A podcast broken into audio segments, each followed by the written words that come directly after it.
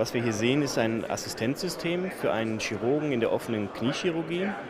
Und äh, was wir damit erreichen wollen, ist eine höhere Präzision beim Einbauen von solchen Knieprothesen zum Beispiel.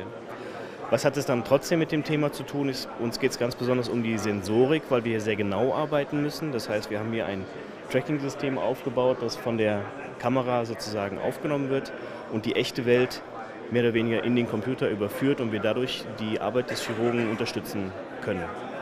Äh, dazu kommt noch, dass die äh, Algorithmik letzten Endes ähnlich ist zu dem, was wir in der Robotik haben.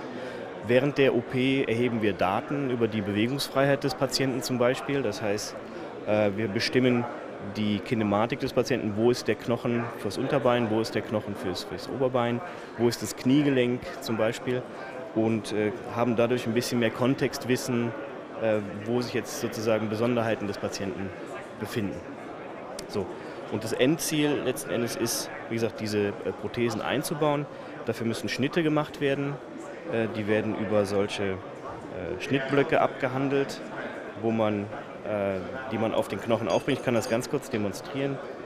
Äh, die werden dann mit Schrauben äh, fixiert und der Rechner kann dann durch diese Information ähm, erkennt der Rechner jetzt, dass wir einen Schnitt machen wollen und zeigt uns auf dem Monitor an die Stellung des Schnittes und welchen Teil vom Knochen wir absägen würden.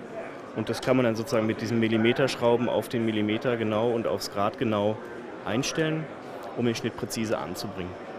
Der Vorteil ist halt, dass die eingesetzten Prothesen ähm, besser sitzen und den starken Belastungen, die das Knie ausgesetzt ist, einfach ja, besser widerstehen können. Weil sonst brechen sie, sonst verwachsen sie falsch und es muss wieder operiert werden nach wenigen Jahren.